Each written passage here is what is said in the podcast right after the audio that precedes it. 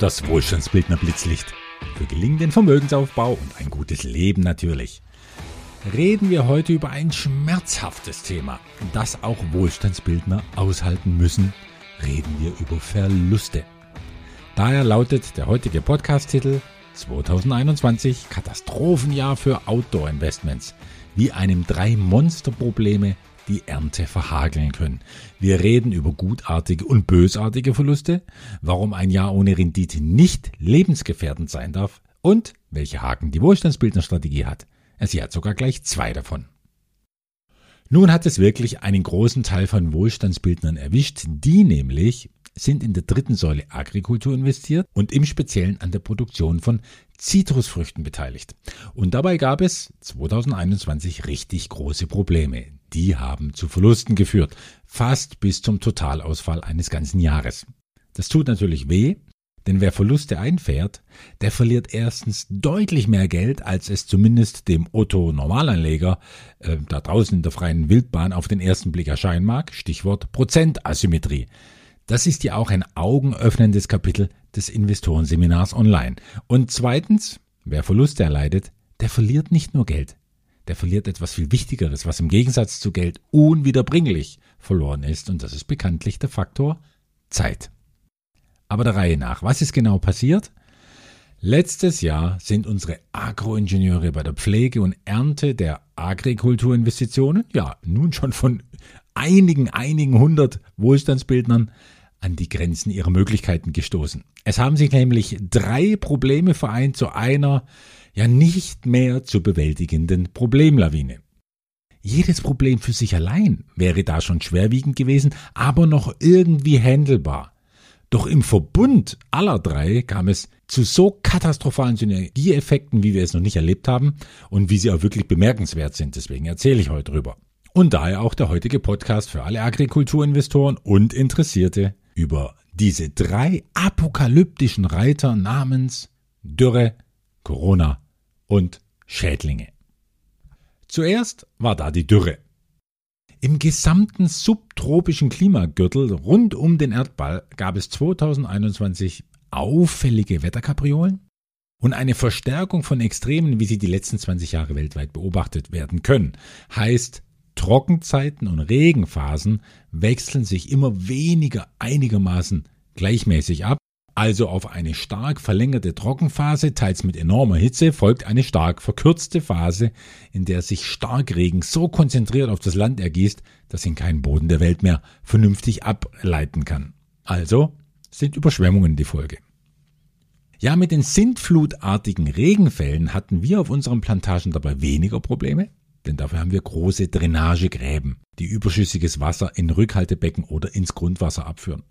Das eigentliche Problem für die vielen hunderttausend Obstbäume der Wohlstandsbildner war eine außergewöhnlich lange Trocken- und Hitzeperiode.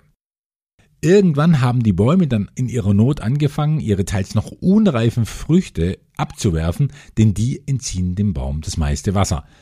Wobei, das hat nicht alle Pflanzen gleichermaßen betroffen, denn wir pflegen über zehn verschiedene Sorten für ein und dieselbe Obstart. Etwa drei davon sind mit der Trockenheit ganz gut klargekommen und haben etwas kleinere, aber trotzdem tolle, saftige, süße Früchte produziert. Jetzt aber zu sagen, wir forcieren die Konzentration auf die hitzebeständigen Arten, das wäre ein großer Fehler. Denn es werden natürlich wieder kühlere und nasse Jahre kommen, trotz des Klimawandels. Und mit denen kommen dann die Pflanzen gut klar, denen es 2021 zu trocken war. Eine Streuung der Risiken innerhalb der Säule Agrikultur und sogar innerhalb einer Anbausorte selbst, das wird nach wie vor das Gebot der Stunde bleiben. Zumal uns diese extreme Trockenheit letztes Jahr eigentlich nichts hätte ausmachen sollen, denn schon 2018 hatten wir eingeplant, dass solche Phasen ganze Ernten gefährden können und wollten, ja, wollten da effektiv vorsorgen. Und damit kommen wir zum zweiten Problem, das den Ernteverlust durch Wassermangel überhaupt möglich gemacht hat. Für 2020 nämlich war im Rahmen der Wachstumsprozesse auf unseren Plantagen vorgesehen, ein Leitungssystem zu installieren, das über viele im Boden eingegrabene Verästelungen jeden einzelnen Baum mit Wasser und Nährstoffen versorgen sollte. Tröpfchenweise, so über den ganzen Tag verteilt. Da wird dann der Boden ständig befeuchtet, was ideal für die Pflanzen ist. Doch als wir dieses riesige Leitungssystem für hunderte Hektar Agrarland importieren wollten, wurde der weltweite Außenhandel inklusive aller Logistik in den Lockdown geschickt. Und die Blockade durch ein verkantetes Schiff im Suezkanal kam für uns noch obendrauf. Und zusammen mit dem chinesischen Logistikchaos war dieses eine Schiff der Schubser, der verheerend viele Lieferketten weltweit umgestoßen hat. Nichts ging mehr. Es war noch nicht einmal ein Strohhalm in größeren Mengen zu bekommen, geschweige dieses Versorgungsnetz für Pflanzen. Also mussten wir zusehen, wie viele hunderttausend Bäume mit jeder Woche mehr in eine bittere Durstphase hineingeraten sind. Doch die globalen Logistikprobleme hatten sich leider nicht nur auf das geplante Wasserversorgungsnetz beschränkt. Der Bruch der Lieferketten war für eine weitere Katastrophe verantwortlich und die hat dann vollends 95 Prozent der ohnehin dezimierten Ernte vernichtet. Ein bestimmter Schädling ist in unsere Plantagen eingefallen der sich über die ausgetrockneten, ja geschwächten Pflanzen sehr gefreut haben mussten. Dabei dringt er dann in die Früchte ein und nistet am inneren Rand der Schale. Das Fruchtfleisch wird dabei gar nicht beschädigt. Das ist so süß und saftig wie eh und je. Aber die Schale, die bekommt viele schwarze Flecken und die wird ganz runzlig. Also sie sieht am Schluss wirklich hässlich aus und wird auf jeden Fall unverkäuflich. Unsere Plantagen haben aber zum Ziel, Premium-Obst für den Supermarkt herzustellen, das gut drei bis viermal so teuer verkauft werden kann wie reines Saftobst, dessen Aussehen egal ist, weil es eh in der Saftpresse landet. Nun sind ja Schädlinge eigentlich recht gut handelbar, da wir auch die ungewohnt aggressive Schädlingsinversion frühzeitig erkannt haben. Doch damit taucht zum zweiten Mal dieses vermaledeite Wort eigentlich auf und das heißt, es ist wieder etwas schiefgegangen. In diesem Fall der Einsatz von Pflanzenschutzmitteln und Schädlingsbekämpfungsmaßnahmen. Grundsätzlich versuchen wir ja, auf diese teuren Mittel zu verzichten, indem wir auf natürliche Barrieren setzen, wie spezielle Hecken etwa, in denen sich die vom Wind verbreiteten Schädlinge verfangen. Und da gehen sie dann zugrunde. Und das hat all die letzten Jahre auch gut geklappt, aber die Dürre 2021 hat auch die Hecken löchrig gemacht. In solch einem Fall bestehen wir dann nicht dogmatisch auf Bioanbau, den wir ja sonst so anstreben, denn wir wollen keinen Totalausfall der Ernte riskieren oder noch schlimmer, Folgeschäden an den Bäumen, die sogar eine Neupflanzung nötig machen könnten. Und dann verlieren wir volle äh, vier bis fünf Jahre, bis der Baum wieder Ernten bringt. Aber für die komplette Plantage und für mehrere notwendige Spritzdurchläufe hatten wir nicht genug Pestizide vorrätig. Das war in der Vergangenheit nie ein Problem. Da konnten wir einfach on demand kaufen. Denn erstens brauchten wir sowieso immer nur kleine Mengen von den Mitteln und zweitens ist Vorratshaltung teuer. Die Pestizide haben auch ein Haltbarkeitsdatum und sie werden auch gerne geklaut, sodass da spezielle Sicherungsmaßnahmen nötig geworden werden. Doch jetzt war Corona, die Grenzen waren dicht und auch der Verkauf von Schädlingsbekämpfungsmitteln war dicht.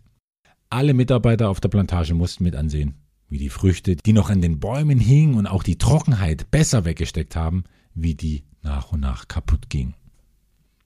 Lehren für so einen Fall wurden natürlich sofort gezogen.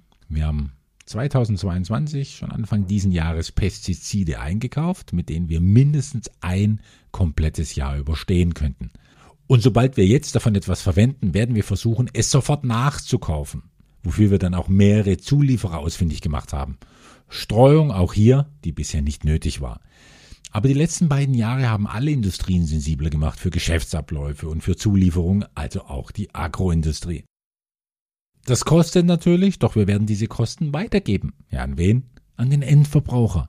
Diese Kosten sind überall gestiegen, wie wir wissen, und ein Ende ist nicht in Sicht in einer ja aus der gewohnten Ordnung gefallenen Welt. Das nennt man dann Inflation, die wir als Endverbraucher alle bezahlen. Immerhin der Endverbraucher in uns bezahlt mit der Inflation auch den Produzenten in uns. Das Geld läuft, also abgesehen von Steuerabzügen, von der linken in die rechte Tasche. Das ist ein feiner Inflationsschutz und ein sicherer noch dazu für die, die nicht nur am Ende der Wertschöpfungskette stehen als Endverbraucher, sondern gleichzeitig am Anfang als Initiatoren dieser Wertschöpfung und als Produzenten. Ein Fazit in fünf Teilen. Erstens. In der dritten Säule Agrikultur haben wir für 2021 fast einen Totalausfall der Renditen hinnehmen müssen. Da haben sich Probleme aufgestapelt, wie wir es noch nicht erlebt haben. Umso wichtiger, die richtigen Schlüsse daraus zu ziehen. Und jetzt sind wir schon ganz erheblich besser vorbereitet, wenn es nochmals zu überlangen Trockenzeiten kommen sollte, Schädlingsinvasion oder sogar Lockdowns. Zweitens. Genauso wichtig ist Folgendes, und das nenne ich den Unterschied zwischen gutartigen und bösartigen Verlusten. So wie gutartiges Gewebe im Körper herauszuschneiden schmerzhaft ist, aber Leib und Leben nicht gefährdet, im Gegensatz zu bösartigem Gewebe, das den eigenen Körper angreift und zersetzt bis hin zur Lebensgefährdung. Wir haben auf Ernten verzichten müssen und dadurch haben wir Gewinn verloren. Wir haben aber keine Bäume verloren, deren Anpflanzung und jahrelange Pflege wir finanziert haben. Denn so ein Verlust wäre gleichzusetzen mit dem Verlust von Eigenkapital. Und das wäre für mich ein bösartiger Verlust, der die Substanz angreifen würde. Die höchstmögliche Gefährdung einer Investition ist immer ihr Totalverlust. Der komplette Verlust des Eigenkapitals ist gleichzusetzen mit dem Tod dieser Investition. Und daher lautet auch die oberste Direktive eines Warren Buffett, verliere kein Geld. Und damit ist das eingesetzte Kapital gemeint, nicht der erhoffte Gewinn, der mal ausbleiben kann. Denn wenn das Eigenkapital immer noch vorhanden ist, bleibt die Investition am Leben und sie hat damit die Chance, in besseren Jahren die Verluste auszugleichen. Und damit kommen wir zu drittens, und hier kommt auch schon die gute Nachricht, die diesjährige Ernte, die sieht richtig gut aus. Als hätten die Bäume 2021 Kraft sparen können, um dieses Jahr umso mehr aufzudrehen. Genaues werden wir dann bis Mitte 2023 wissen. Vielleicht beginnt dann schon die Amortisation entgangener Gewinne.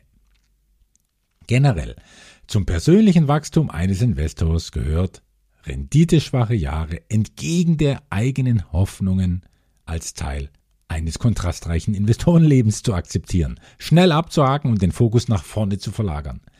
Wer zu diesem Wachstum nicht bereit ist, und das sind mehr als man glauben mag, der stellt schon mit ein bis drei schwachen Jahren die gesamte Plausibilität eines Investments in Frage, obwohl das auf mehrere Jahrzehnte ausgelegt wurde. Dabei lohnt sich das Investieren mit ruhiger Hand nahezu immer. Aber es braucht in harten Zeiten eben Geduld und Durchhaltevermögen. Viertens. Natürlich ist auch das der Haken an der Wohlstandsbildnerstrategie, nach dem immer gesucht wird. Und dieser Haken ist simpel. Auch die Wohlstandsbildnerstrategie ist nicht gefeit gegen alle Arten von Pannen und Verlusten. Wir haben nun viele gute, völlig verlustfreie Jahre hinter uns, aber ich habe immer damit gerechnet, dass das Pendel auch wieder zur anderen Seite schwingen muss.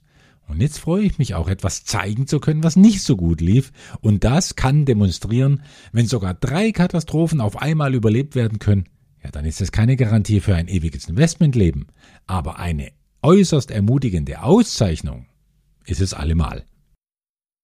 Und fünftens, wenn ich schon über Haken aufkläre, es gibt auch einen kleineren Haken spezifisch innerhalb der Säule 3, also innerhalb der Agrikultur.